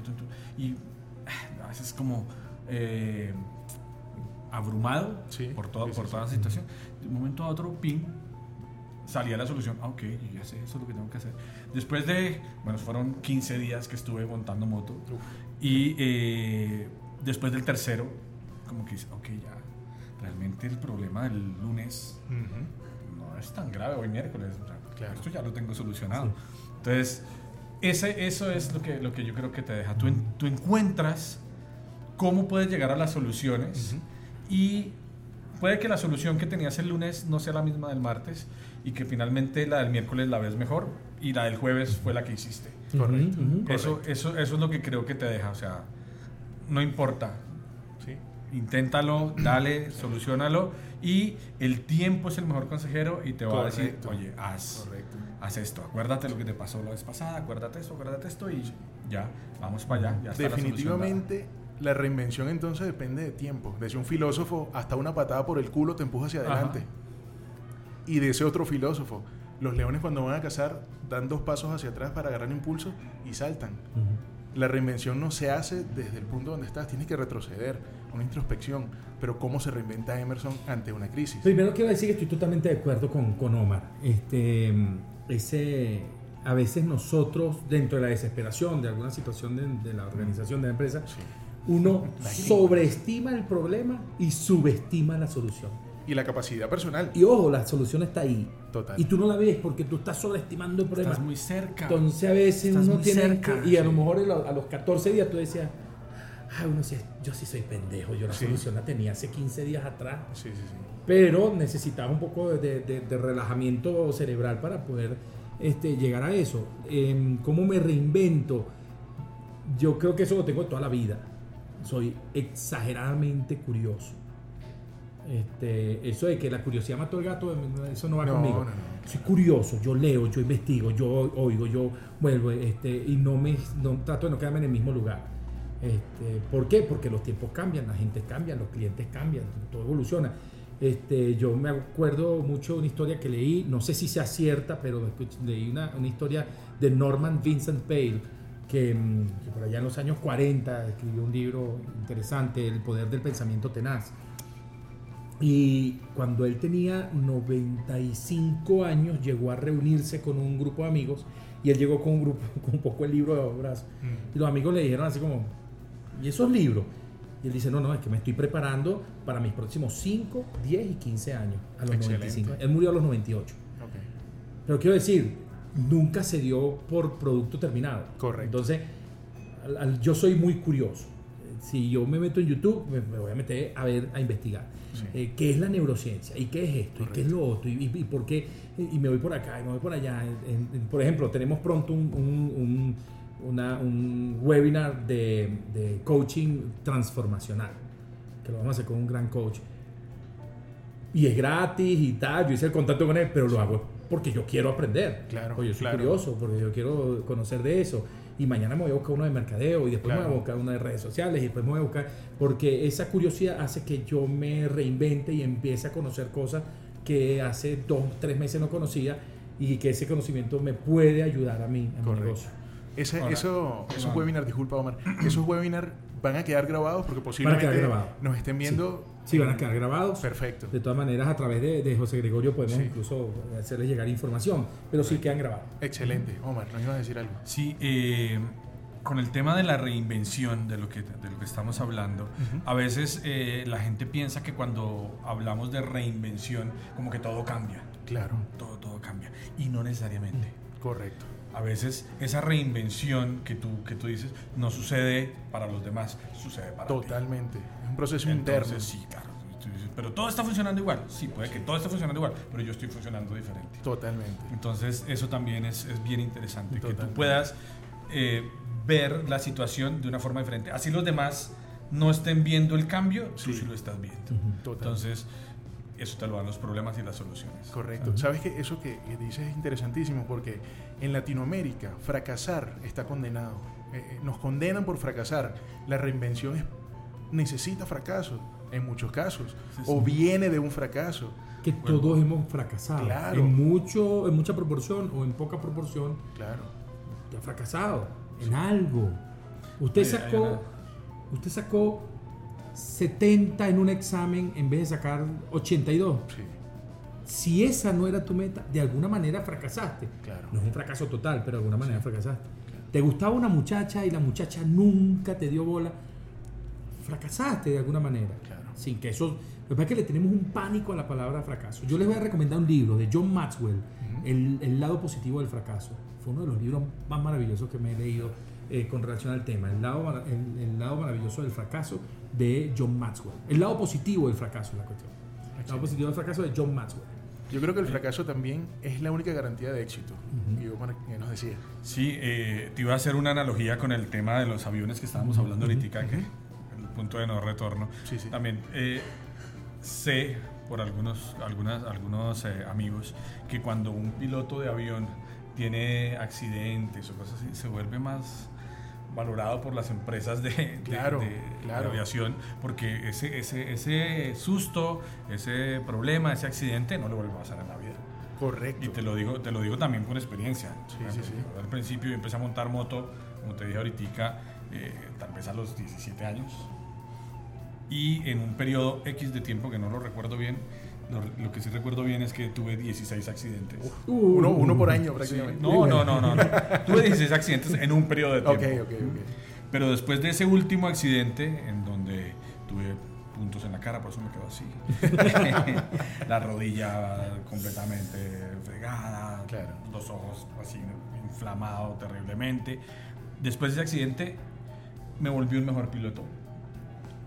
Y yo, en mi camino, cuando voy conduciendo, cuando voy, cuando voy haciendo un ride, eh, yo veo esas imágenes de mis accidentes atrás. Entonces, yo veo una piedra y digo, "Ay, por ahí no es. Claro. Veo jabón, por ahí no es. Veo pintura, por ahí no es. ¿sí? Cada problema y cada cosa que te generó un problema Sí. me hizo a mí volverme mejor. Y eso pasa con todo. Total. Eh, El fracaso argumenta para el éxito al Ujú. final del camino. Si no fracasas, no aprendes. No aprendes. Entonces, ¿qué carajo es el éxito? Hay una, perdón, hay una, hay una parte de nuestro cerebro que dentro de nuestro sistema de memorias que está la, la- la memoria episódica, Sí. que es la que se forma a través de los episodios que vives en tu vida. Eh, hay una conocidísima eh, historia que también la llevaron al cine, que es sobre aquel famoso piloto que despegando de Nueva York se le apagaron los dos motores y se iba a estrellar y él amarizó el, el- el avión en el río Hudson y salvó a 280 personas. La, la- dicen, él lo logró por su memoria episódica Correcto. porque él sabía cómo reaccionar ante ciertas situaciones. Un avión en piloto automático se estrella, porque, porque no sabe qué hacer. Este, los episodios de tu vida te hacen muchísimo más, se guardan en una parte del cerebro que te va a hacer muchísimo más este, eh, a reaccionar de mejor manera, incluso mejor que una máquina, Correcto, totalmente. Entonces decíamos ahorita, que es el éxito. ¿qué carajo es el éxito? La última vez que contesté esa pregunta se generó todo, Una toda polémica. polémica. Sí, sí, sí. Estamos tres personas tomando ron. Dos señores, señores, y yo. Sí. Y uno de los señores me dice, a mí me encantaría escuchar tu versión de qué es el éxito. Y lo dije y se formó una conversación muy rica. Eh, saludos a Manuel y a Oscar. ¿Qué tal? Los dos, ok. Eh, para mí éxito es un estado mental Correcto. que se genera en una persona cuando esa persona logra metas que son importantes para él. ¿Ok? Para mí hay dos tipos de éxito. El, el éxito colectivo, Ujú. que está marcado por unas normas. Cuando yo soy buen ciudadano, cuando yo pago mis impuestos, cuando Total. yo no tengo nada. Eso es un, digamos, un éxito eh, colectivo, porque estoy dentro de unas normas que me hacen sentir tranquilo. Pero el éxito per se, yo, para mí es un estado mental que se genera en una persona cuando esa persona logra metas que son importantes para ella. Eso hace que el éxito sea impersonal, o sea, que sea, perdón, que sea personal y que sea subjetivo. Correcto. Porque nosotros estamos disfrutándonos esta grabación acá y para mí esto es un éxito. Claro. Pero para otra persona grabar un podcast no es éxito. Sí, y sobre todo lo que estamos intentando hacer, que es rescatar a, a emprendedores que posiblemente no tengan una voz pública. Sí. Y de, Eso es- de pronto para Omar, agarrar su bicicleta y subir la línea en bicicleta. Correcto. Es de, wow, qué Ahí éxito. está el éxito. Mí escribir un artículo para una revista o grabar un podcast para Plural, para mí sí. Sí, sí, sí. Entonces Lo, lo hace muy personal y subjetivo. Total. Eh, pero, pero parte de un estado mental que se genera cuando tú logras cosas importantes. Tú logras cosas importantes. Se generó la, la polémica porque alguien me dice, bueno, pero un pillo que roba un banco, entonces eso es éxito. Para él sí, Claro. Para el colectivo no. Fue un ladrón exitoso. Claro, porque él tenía, él tenía una meta y la logró. Total. ¿sí? Y al lograrla, ese tipo siente mentalmente un estado de felicidad. O sea, un éxito que se traduce en una felicidad. Total. ¿sí? Pero, pero sí, suena feo, pero sí. Sí, sí. Así es. Entonces, para mí es eso, un estado mental. Y para Omar, ¿qué carajo es el éxito? No, completamente de acuerdo. Es algo, es algo que simplemente cada persona tiene dentro de sí. Eh, muy probablemente con el tiempo te das cuenta que ni siquiera sabes qué es lo que quieres. Porque como te dije ahorita lo de la playa, es, eh, yo quiero ir a esa playa, pero de repente en la mitad del camino me doy cuenta que estaba chévere la otra y, y decido ir para allá. Entonces, eh, mm, el colectivo como tal, la sociedad, las personas que están al lado tuyo, eh, te ven a ti como, un, como una persona de éxito de acuerdo a los parámetros de éxito de ellos. Correcto. Lo que hablábamos del mapa hace rato. Ellos no miden tu éxito. Correcto. No deberían determinarte personalmente. Pero lo hacen. Claro. Es decir, tú Claro, eres exitoso claro. para ellos si haces X o Y cosa y puedes decir, hey, este man es un duro. Sí. O puedes decir, uy, no, este, Total. este man no tiene ni idea de lo que está haciendo. Por eso vuelvo al génesis de nuestra conversación. Sí. Yo, cuando vimos la certificación, yo te lo, te lo dije, este, yo soy medio presocrático. de, la, de la filosofía griega, lo- los, los presocráticos eran los que cuestionaban todo. Sí. Lo- y es muy cómico porque Sócrates es considerado como un presocrático, es raro, porque Sócrates es pre-él. Claro, Entonces, claro. una Claro, claro. Entonces, lo- los presocráticos te decían, necesitas aire para vivir. Y los presocráticos decían, ¿y por qué el aire? Exacto. ¿Y por qué no el agua? Y los tipos con todo, todo Lo cuestionaban. Lo cuestionaban Sí, para sí. poder conseguir una verdad. Total. O sea, no lo hacían de, de malcriado. Claro, yo sí lo hacía de malcriado. Yo, yo, yo de pequeño, de, de más joven, había un profesor de música, yo era trompetista, y el profesor decía, el alumno más fastidioso es Emerson, porque yo era medio presocrático. Muchachos, tenemos que hacer esto, esto, aquello. Y yo siempre decía, ¿por qué? Entonces, cuando a mí me dijeron aquel día, los gordos no son exitosos. ¿Por qué? ¿Y por qué no? Total. Y no, jodido, te voy a demostrar que... te-". Entonces yo me, me volví un presocrático. Entonces, volvemos al tema. No, tú no mides mi éxito. Totalmente. ¿sí? Ahora, yo sí creo, y como recomendación lo digo a todo el mundo, yo creo que el éxito tiene que estar enmarcado, a mi juicio, y esto lo hago muy mío, dentro de los valores correctos, ¿sí? Totalmente. Porque yo puedo decirte ahorita en esta mesa, yo quiero ganarme un millón de dólares. Y me voy a ganar un millón de dólares en menos de seis meses. Y tú dices, wow. Pero si yo no enmarco esa meta en los valores correctos, yo mañana puedo salir a matar o a robar. Y a lo mejor lo logro, pero termina siendo un fracaso porque puedo terminar preso, puedo terminar Total. haciendo sufrir a mi familia y tal. Que quizás por otro lado no es lo que yo quiera lograr. Total. Entonces, dentro del éxito y dentro de las metas tienen que estar enmarcadas dentro de los valores correctos para que ese éxito sea muchísimo más placentero Correcto. y que tenga mucha más felicidad. Es como dicen, si no, sir si no vives para servir, no sirves para vivir. Po- Ahí podría estar enmarcado el tema del éxito. Yo quiero que, que tú, que nos estás escuchando y nos estás viendo a través de YouTube, definas qué es éxito, pero escucha esto que te vamos a decir. Ya conoces de qué forma nuestros invitados conciben el éxito. Y para ti, ¿qué es éxito? Me encantaría conocer tu respuesta en la caja de comentarios. Pero por ahora, descubre cuál fue la mejor recompensa que hasta el momento ha dejado este camino de entrepreneur o intrapreneur a nuestros invitados. Te agradezco por haber llegado hasta esta etapa de la conversación.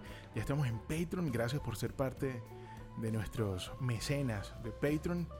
Y muchachos, hay unos elementos claves de todo lo que hemos conversado, me gustaría iniciar la fórmula sabiendo cuáles han sido las recompensas que les ha dejado este camino que hasta hoy han recorrido con sus proyectos y, en sus vidas en general.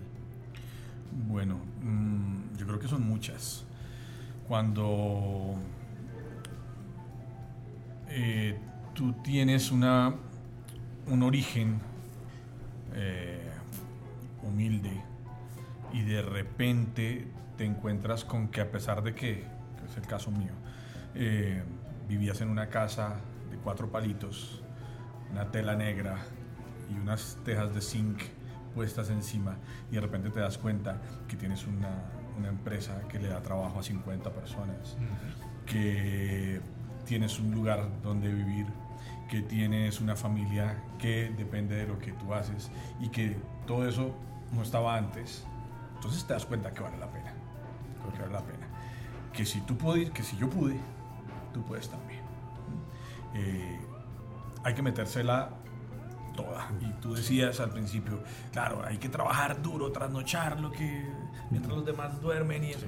Ok, se puede hacer pero también tienes que tener en cuenta que el cuerpo te puede pasar factura. y el tiempo, el tiempo te va haciendo cada vez más débil, no cada vez más fuerte. Vas a ser fuerte cuando eres joven. Entonces, tengo un amigo ahora que tiene un, un, emprendimiento con, una, con un restaurante y los fines de semana se va a trabajar a una discoteca. Y trabaja hasta las 5 de la mañana y a las 10 de la mañana está abriendo su restaurante el fin de semana. Y yo decía, tú estás loco. Pero me acordé, cuando le dije eso, que en algún momento de mi vida eh, yo tenía mi moto, pero no la podía, no la podía eh, utilizar. utilizar porque trabajaba como profesor de educación física y entraba a las 6 de la mañana y salía a las 10 de la noche. Y de mi casa, del, del trabajo a mi casa era una hora de transporte. Entonces yo llegaba a mi casa a las 11 y media, 12, dormía hasta las 5, me levantaba y volvía a salir. Y esa era mi forma de vivir y yo vivía muy chévere, gracias a Dios. Mi papá me daba plata, mi, mesada, mientras yo trabajaba y recibía mi trabajo. Entonces no tenía, yo tenía, no tenía ningún problema. Yo tenía los cheques de la quincena guardados en la billetera sin ningún problema, si no los podía gastar. Entonces yo, ¿qué, ¿qué está pasando? Yo quiero hacer algo. Yo solo trabajaba hasta los domingos. Entonces, lo, ¿qué hacía yo un lunes que era mi día de descanso? Nada, no podía hacer nada. Entonces, conseguí un amigo, quería ir a pasear. Era como, tengo, tengo el dinero, puedo, puedo hacerlo. Claro. A buscar a alguien que me, que me reemplace. Entonces le dije a un amigo, oye, necesito que me hagas un favor, reemplázame este fin de semana que me quiero ir de, de puente, sábado, domingo y lunes. Listo, está bien, ok, ¿cómo es? dictar clase. Así, así, así, así, así, así, así, así, así, así, así, así, así. Sábado y así, así, así, así, así, así, así. Domingo. y así, así, así, así. ok. Así fue, yo me fui, me relajé, volví. Cuando volví, listo, vamos a cuadrar cuánto te debo. Y me dijo, no, Omar, tú estás loco, man. yo el domingo casi no me puedo parar. O sea, ¿cómo te dictas tú? 14 horas de clase o 15 horas de clase en un día y al día siguiente tienes energía para volverlo a hacer. Entonces yo me acordaba y me decía, bueno, ok, yo lo hice en mi momento, pero tienes que saber que en algún momento de tu vida no lo vas a lograr de esa misma manera. Tienes que seguir metiéndole la ficha. Claro. Tienes que seguir creyendo que se puede, pero también tienes que mesurarte. Pero cuando tengas la energía y tengas todo, dale fuerte, dale fuerte, dale fuerte que se, se puede. se puede. El, tiempo no te hace más fuerte físicamente, pero sí te hace más fuerte mental. Por eso los que son viejitos dan buenos consejos y hay que escuchar a los que Aquí estamos. Aquí estamos. Eh, y, sí, sí, porque a veces uno cuando es joven, uno subestima lo que, el, lo que el papá, lo que el abuelo le dice. Venga, mijo, yo le voy a decir, ah, este viejo fastidioso. Y después cuando uno no los tiene, afortunadamente tengo a mi padre, pero cuando ya no los tiene, o cuando estás grande, te dices, bueno, le dice parabolas a papá o le dice parabolas a bueno, entonces eso, de, eso se trata. Ese aprendizaje que te dejó el camino. Digo la recompensa. De, yo creo que la grande recompensa, que, yo ten, que, que yo creo que tengo es tranquilidad, una calidad de vida.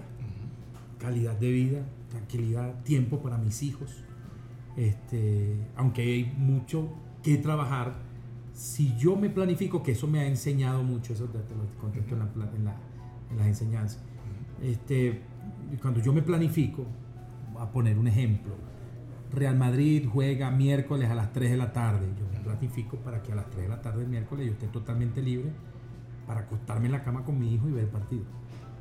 Eso para mí es calidad de vida, eso no tiene, no tiene ningún tipo de recompensa. ¿Sí? Entonces, para mí, calidad de vida, tranquilidad, felicidad. Yo, yo he hecho mucha broma en mi casa. Yo soy payaso, yo me meto con mi esposa, me meto con mis hijos, eh, payaseo. Mi, esposa dice que todos los, los, celadores del edificio de Vengosa, pues yo me monto en el, en, el, en el ascensor y yo le empiezo a hacer morisquetas a la cámara del ascensor. Entonces dice, yo creo que los, los celadores están esperando que tú te metas y yo me acuesto con una sonrisa que me tienes que quitar las orejas para que quepa la sonrisa. Totalmente. Eh, eso es una de mis recompensas. Y el tema libertad. Total. Eso, yo le decía a una de las personas que me ofreció un trabajo fijo, le dije, mira, es que yo, es que una persona cuando prueba la miel de la libertad, generando dinero y todo eso, yo no hablo de libertad financiera, yo hablo de libertad laboral. De hecho, tengo encuentros cercanos de cualquier tipo con el, con el, con el concepto de libertad financiera y cuando quieras hablamos de eso. Excelente. Este, para reventar. Entonces, yo, yo digo, ese nivel de libertad, eso no lo cambio por nada. Tranquilidad, recompensa, estoy conectado con mi pasión, soy feliz. Yo, yo creo que es difícil conseguir a alguien que duerma tan feliz y tan rico como yo. Este, y eso me lo da lo que, lo que estoy haciendo. Esa recompensa para ambos me parece súper interesante que ese financiero no estuvo como en, la, palestra, en la fórmula, no estuvo. No, quiere decir que no sea importante. A mí me gusta la plata, yo no tengo ningún problema con eso, digamos claro. Claramente. Pero creo que eso es un producto de la otra cosa. Exacto, a eso iba. A eso iba. Eso es consecuencia de sentirte bien y exitoso bajo los estándares propios de esa fórmula. Si pudiéramos armar una fórmula con tres elementos, ¿cuál sería para los, los emprendedores creativos que nos están viendo? Bueno, yo pienso que la fórmula, lo primero que tienes que tener es un plan. Un plan es lo primero que hay que tener. Y tener muy claro cómo armas un plan. Correcto. Porque, claro, una cosa es el deseo y otra cosa es el plan. Entonces, tú puedes tener el, el, deseo de llegar hasta cierto nivel de éxito. Sí en donde tu éxito es eh, que en tu negocio nuevo que estás montando, en tu emprendimiento, te genere X cantidad de dinero, que es la que tú, la que tú. Exacto. ¿sí? Y eh, que con ese dinero tú puedas hacer X o Y cosas, ¿sí? bien sea con tu negocio o aprovechar ese dinero para alejarte y disfrutar de, ese, de ese dinero. Pero si tú no planeas cómo vas a conseguir ese dinero y cómo se mantiene eso en un círculo en donde te siga produciendo, pues va a ser, va a ser muy complicado. lo primero, tener un plan y tener un muy buen plan. Correcto. Segundo, conocer. Si tú no conoces lo que está sucediendo con tu emprendimiento, tu competencia, tu producto, tu servicio, quienes lo hacen, quiénes lo están haciendo mejor, porque olvídate que tú eres lo estás haciendo mejor. Siempre hay alguien que lo va a estar haciendo mejor y también va a haber alguien que no lo hace tan bien como tú. Siempre hay alguien más arriba y siempre hay alguien más abajo. Entonces, conocer eso de cómo está funcionando, bien sea el producto o el servicio, sería lo segundo. Si tú no tienes conocimiento de eso, vas a tener muchos inconvenientes. Ahora está, que el conocimiento lo tienes en ese momento, mm, no, te puedes tardar Claro. Te puedes tardar unos días, unos meses o unos años en obtener el conocimiento de lo que tú haces. Correcto. Y tercero, saber hasta dónde quieres llegar. Porque si llega el momento en el que tú no te das cuenta que tu emprendimiento llegó hasta ahí, te puedes hundir. Total. No hay capacidad de reinvención. Es, es sencillo. Correcto. Yo quiero llegar a Europa. ¿sí? Tengo la posibilidad de hacerlo en avión. O puedo irme en una balsa remando, o me puedo ir en bicicleta. claro, yo me puedo ir en bicicleta. Claro. Porque esa es mi meta. Yo puedo irme en bicicleta hasta Europa. Si yo llego a la costa y no tengo un plan para pasar en bicicleta hasta Europa, pues hasta ahí llegó. Y mi, mi, plan era ese. Pero yo no tenía el conocimiento de que no podía pasar en bicicleta hasta allá. Porque tú no conocías bien tu producto hasta donde tenías límites. Entonces, cuando tu producto o tu servicio llega a un límite y tú no te das cuenta que hasta ahí llega, tienes que tener mucho cuidado. Porque puedes exigirle a tu servicio o a tu producto más de lo que tu servicio o tu producto puede dar. Entonces, cuando tú llegas a ese límite y dices, ok, yo ya no puedo vender más galletas porque mi capacidad operativa es de 20 galletas y ya me están comprando mis 20 galletas y ya no quiero hacer nada más porque si me pongo más grande a vender galletas voy a empezar a pelear con, no sé, otras empresas de galletas que tienen un producto mucho más masivo y yo no quiero llegar hasta allá, mi producto llega hasta acá. Entonces, tienes que decidir si quieres ampliarte para hacer diferentes empresas en diferentes lugares que hagan galletas o pones una eh, empresa de zapatos. Correcto. Y te vas a que tus galletas sigan trabajando allá por ti mientras tú estás pendiente y decides utilizar lo que aprendiste en este negocio para hacer otro. ¿sí? Eso te puede demorar seis meses o 20 años. Hablamos de plan, conocimiento del producto, conocimiento de lo que estás haciendo y del límite. Hasta dónde puedes llegar y hasta dónde no. Esta fórmula se podría complementar con la fórmula de Emerson. ¿De qué forma? ¿Cuáles son sus tres claves? esas tres claves, yo antes de meter las tres claves, yo quiero partir de algo que yo recomiendo.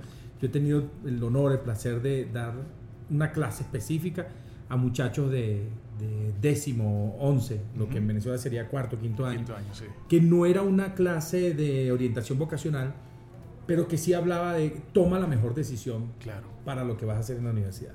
Entonces yo partía de algo que para mí es muy importante, y no sé si es porque yo soy así, pero lo que vayas a hacer tienes que conectarlo con la pasión. Correcto. Es que es un apasionado de lo que hace, que la pasión es la gasolina que te va a mover. Eh, yo me conseguía con muchos muchachos que decían, yo voy a estudiar ingeniería petroquímica. ¿Por qué? Porque se gana mucha plata ya ahí empezamos mal. Claro. Sí. Este, ¿Pero te gusta? No. Pero se hace mucha plata. Y terminaban un mal profesional que nunca ganó plata. Sí, y que terminó emprendiendo en algo que le generaba pasión. Total. Terminó vendiendo, no sé, sin menospreciar esto, pero terminó con un muy buen puesto de perro caliente. Sí. millonario vendiendo perro caliente. Sí, pero era lo que le apasionaba, aparte de la cocina. Entonces, a lo que voy es, primero, tú debes tener clara, a, claro a dónde quieres llegar. Estoy de acuerdo con él. Yo lo hago en algo que se llama el triángulo del éxito, que yo aplico mucho cuando doy este, este, Entonces, lo primero es un destino, a dónde quieres llegar.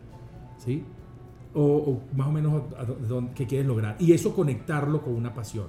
Que ese destino te genere pasión, porque si no, tú te vas a desgastar en el camino. Y eso tiene que, que estar muy claro, muy aterrizado. Okay, yo puedo decir, voy a poner el ejemplo que siempre pongo, yo puedo decir, yo quiero ir a Cusco, a, Machu Picchu, por tierra, saliendo desde Bogotá. Claro. Bueno, es una meta, por tierra, tal. Entonces, el destino, importante. Y me genera pasión porque yo quiero conocer el, mundo inca y todo es chévere. La segunda parte de ese plan, si, si lo hago la analogía con un destino, claro. tienes que tener un mapa. Total. Tienes que tener un mapa es que tiene un GPS, los mapas nosotros los viejitos, los, jóvenes dicen, los jóvenes dicen GPS, el, el Waze. Sí, defina mapa. Sí, defina, ¿qué es eso, profe?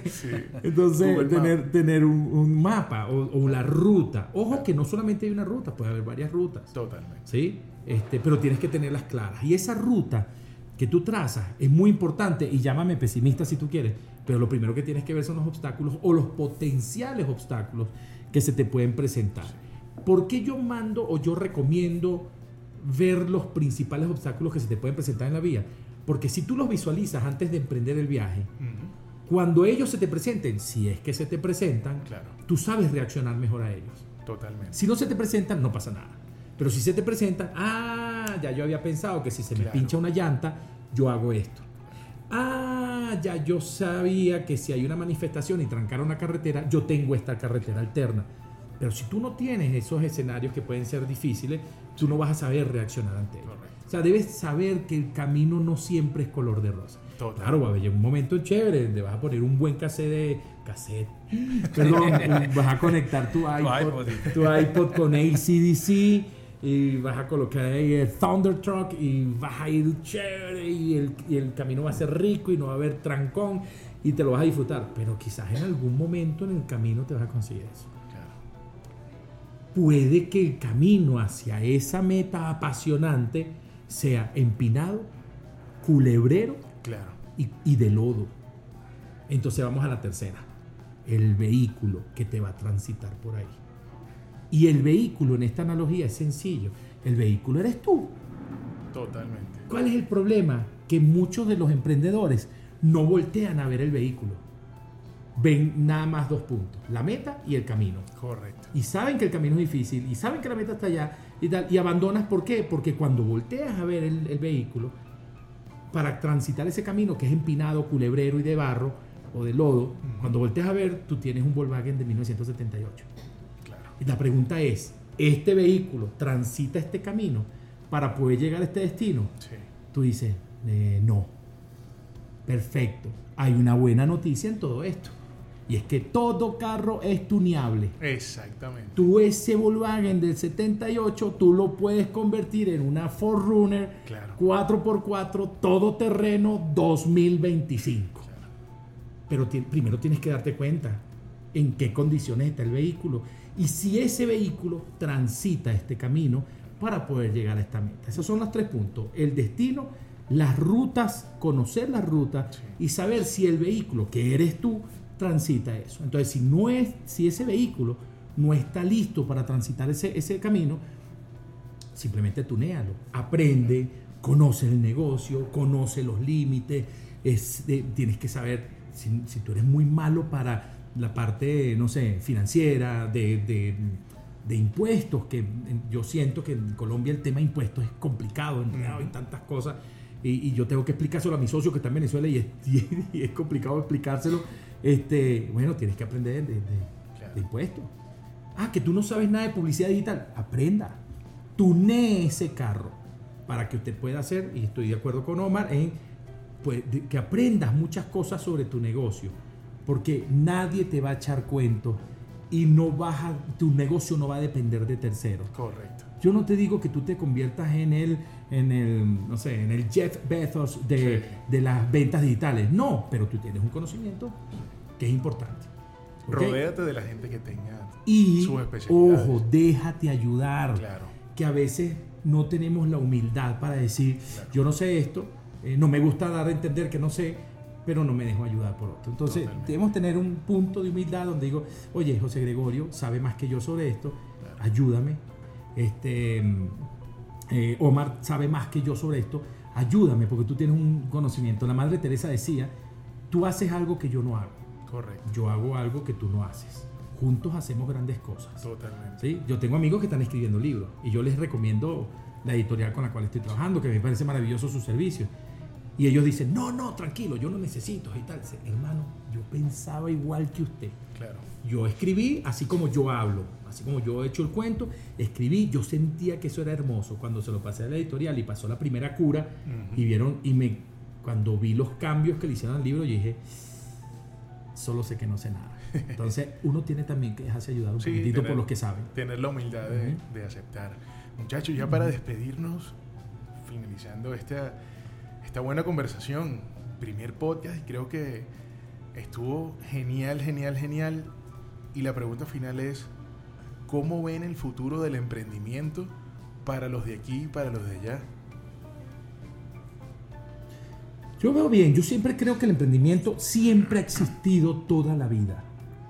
Yo, yo, yo creo que en nuestros países latinoamericanos necesitan más legislación que proteja, ayude e impulse a los, a los eh, Emprendedores. emprendedores. Los emprendedores son personas muy valientes Sí, porque emprendan sin, emprenden sin seguridad jurídica, emprenden a veces sin seguridad económica Sí. este, y van a la diestra de Dios eh, con su talento, con talento de otras personas que le aportan este, y se caen mil veces y se vuelven a levantar, pero no hay nada que desde la legislación lo, lo proteja. Yo creo que nuestra, nuestras empresas latinoamericanas, ahorita con lo que está pasando en Uber en Colombia y tal, a mí me parece unas medidas totalmente retrógradas. Claro. Porque es que el mundo va para otro lado. Entonces yo siento que hay gente retrógrada, con pensamiento retrógrado, que está tomando decisiones sobre gente que está viendo el futuro, sobre gente que está... Hay, ah, tenemos que pensar que hay nuevas formas de contratación de personas, hay nuevas fuentes de trabajo diferentes, hay nuevos emprendimientos. Que tú no los comprendas no quiere decir que no vaya el mundo hacia allá. Totalmente. Entonces creo que, que yo lo veo bien, pero sí creo que Latinoamérica tiene que empezar a legislar, a proteger, a impulsar y ayudar a ellos porque si los gobernantes fueran lo suficientemente inteligentes, entenderían que ahí hay una gran solución para el desempleo, la delincuencia y muchísimas cosas en nuestros países latinoamericanos. Ahora, cada vez me sorprende más la capacidad de eh, se llama? creatividad que pueden tener los, tener los emprendedores latinoamericanos. Y por eso lo veo bien, porque hay cada vez más muchachos jóvenes gente que, emprendedora, gente con ideas maravillosas, desarrollándolas contra todo pronóstico y contra todas las leyes. Este, lo que necesitamos es un poquitito de, eso para nuestros países latinoamericanos, más que en otros lugares. Hay una frase que a mí me gustaba mucho y es más libros, menos balas. Eso. Eso puede ser una solución, Omar. ¿Cómo es el futuro? Sí, eh, como te dije desde el principio, yo siempre he visto que el tema tiene que ser eh, la educación. Totalmente. Eso es, eso es clave. Eh, pero también hay que tener en cuenta que hay que tener paciencia. Y lastimosamente, no sé si en otros países latinoamericanos suceda lo mismo, pero creo que en los colombianos, en los colombianos, perdón, en Colombia, los países colombianos, ya que estaba hablando. ¿eh? bueno, dicen que Colombia son como siete países. ¿no? y el azúcar también. Sí, esto de tanto dulce me pone mal. Eh, pero en Colombia sí tenemos ese, ese, ese, ese, ese problema que es eh, de la inmediatez. Queremos que nuestro proyecto eh, se crezca, se reproduzca y genere ya, ya, ya. Eh, las empresas japonesas tienen una visión que las personas que las crearon no las crearon para ellos. Correcto. Las crearon para que los nietos disfrutaran de la empresa. Es decir, están pensadas para que en tres generaciones, como dijiste ahorita, que la crea el papá, el la, hijo la, quiebra el hijo y, el, nieto la saca adelante. Digamos que es, como, es como debe ser. Entonces, cuando tú tienes un emprendimiento, claro, quieres ver los resultados ya. Claro eso no se puede sacar de la cabeza. Pero también tienes que tener en cuenta que tienes que tener paciencia. Totalmente. Hay que tener paciencia y si no darle las tres generaciones, darle un tiempo. ¿Por qué? En Colombia existe un problema tremendo y no sé si sucede en otros países, que es que tú puedes registrar una empresa muy fácil. ¿sí? Pero eh, las empresas son empresas de papel. Sí. Entonces, tienes tu empresa, pero tu empresa no te dio y, ah, ok, listo, ya. Dejamos así. Dejemos así, vamos. Hombre, ¿qué pasó? Luego no era una idea que tú ya tenías planeada, sino entonces, ¿para qué lo hiciste? Entonces, hay que tener paciencia, hay que tener paciencia, pero seguir muy, muy, muy enfocado en que de verdad la meta es esa. Correcto. Y así cambia un poquitico el camino, hay que seguir de para allá. Porque si tú crees que arrancas el emprendimiento y no te dio, es como dijiste ahorita, vas por una montaña, pero como está nublado, tú no ves que ya vas a llegar. Tú no ves que ahí está a unos metros y, ay, yo me devuelvo, pa. Y no sabes que estabas a un metro o a un kilómetro de llegar a esa meta y que en ese momento tu negocio, ¡pum!, se iba a disparar. Correcto. Entonces, hay que, hay que ser pacientes. Sí, totalmente. Yo creo que eso que dices es interesantísimo si no conoces el plan, no te disfrutas el camino, porque no sabes por dónde vas. Y si no tienes una meta, no sabes cuándo llegaste. Y siempre vas a pedalear constantemente. Muchachos, debo agradecerles profundamente por acompañarme. Claro, son muchachos. por acompañarnos en este primer podcast, en esta aventura de los de aquí y los de allá. Eh, ¿Dónde pueden contactarlos? Redes sociales, eh, del negocio también, claro. Bueno, eh, mi imprenta se llama Líneas Digitales. Nos encuentran en website que es www.lineasdigitales.com.co. En Instagram nos encuentran como Omar Líneas eh, lo mismo que en Facebook. y ahí van a ver muchos de los productos que hacemos. Nos encargamos de yo digo que mi negocio es hacer ver bien su negocio. Ah, Entonces, eh, tenemos muchas cosas que pueden, que pueden servir tanto en la parte editorial como en la parte de empaques para todos los que estamos tratando de emprender. Digamos que nosotros somos esa herramienta que te puede ayudar con, con tu producto. Entonces ahí estamos disponibles para lo que necesiten. Excelente. Buenísimo. Y lo que te decía al, principio, o sea, cuando te reúnes conmigo siempre terminas en una clase. lo certifico. irremediablemente, pero qué rico. Sí, Tenemos que reunirnos más, Omar. Uno va al negocio de Omar y Omar le muestra a uno, pero hasta el último rincón. Y explicado, ¿no? Aquí hacemos esto, aquí pasa esto. Y me parece excelente. Yo estaba pensando, te escuchaba y estaba pensando los emprendedores estaban diciendo, ah, pero ¿qué hacen? Y yo, espérense, esto es lo que quería que pasara. Hasta el final es que quería que supieran qué, hacía cada uno. Emerson, podcast, libro, escuela. Bueno, chévere. Mi, bueno, voy con todas, no sé. Este, dale. Fácil. Mi, mis redes sociales, las mías personales, arroba Emerson Ramírez, que termina en Z, y le sumas una S. Emerson Ramírez S. Em, allí me, consigues en Twitter, me consigues en Instagram, me, consigues en Facebook, en todos lados me, consigues con, esa, con ese arroba. Eh, ese es mi, digamos, como, yo como speaker, como coach. Eh, mi emprendimiento es la Escuela Latinoamericana de Negocios, Emprendimiento y Coaching. Eh, ya llevamos unos añitos aquí en Bogotá, vamos súper bien. Nos encuentras en arroba escuela, escuela de negocios Latam, perdón, mente. arroba escuela de negocios Latam, termina en M. Eh, también escuela de negocios latam.com, que es nuestra página web. Mm, y, bueno, si quieres escuchar mis podcasts, llamado Ser Campeón viene con manual. Lo chévere de estos podcasts es que son cortiticos, son, son, son, como cápsulas, sí, son cápsulas de 6 minutos, 5 minutos, eh, a través de la, de la plataforma de, de podcasts de Blue Radio, que es blueradio.com slash podcast. Ahí buscas a Emerson Ramírez y bueno, puedes escuchar otros también que están por allí. Y pronto el libro ser campeón viene con manual, que ya estamos buscando aquí donde lo vamos a imprimir. Ya estamos ahí, ya estamos negociando. Está bien. Muchachos, en nombre de todos los que nos están viendo, quiero decirles que ustedes definitivamente, los de aquí, los de allá, son gente a quien admirar. Gracias. Un aplauso para gracias ustedes. Gracias a ti también por, por esta iniciativa. No, muchísimas gracias. Hey, nos vemos pronto. Y de esta forma, este capítulo de los de aquí y los de allá llegó a su final. Si no te quieres perder ningún capítulo, suscríbete a mi canal de YouTube y a las plataformas de podcast. Si quieres conocer mis impresiones sobre el aprendizaje que dejó esta conversación, visita www.entrenadordeemprendedores.com, haz clic en el botón Become a Patron y descubre cómo ser gente a quien admirar. Si quieres ser parte de los patrocinadores de este podcast, visita www.entrenadordeemprendedores.com haz clic en el botón Become a Patron y luego clic en el botón Quiero ser patrocinador.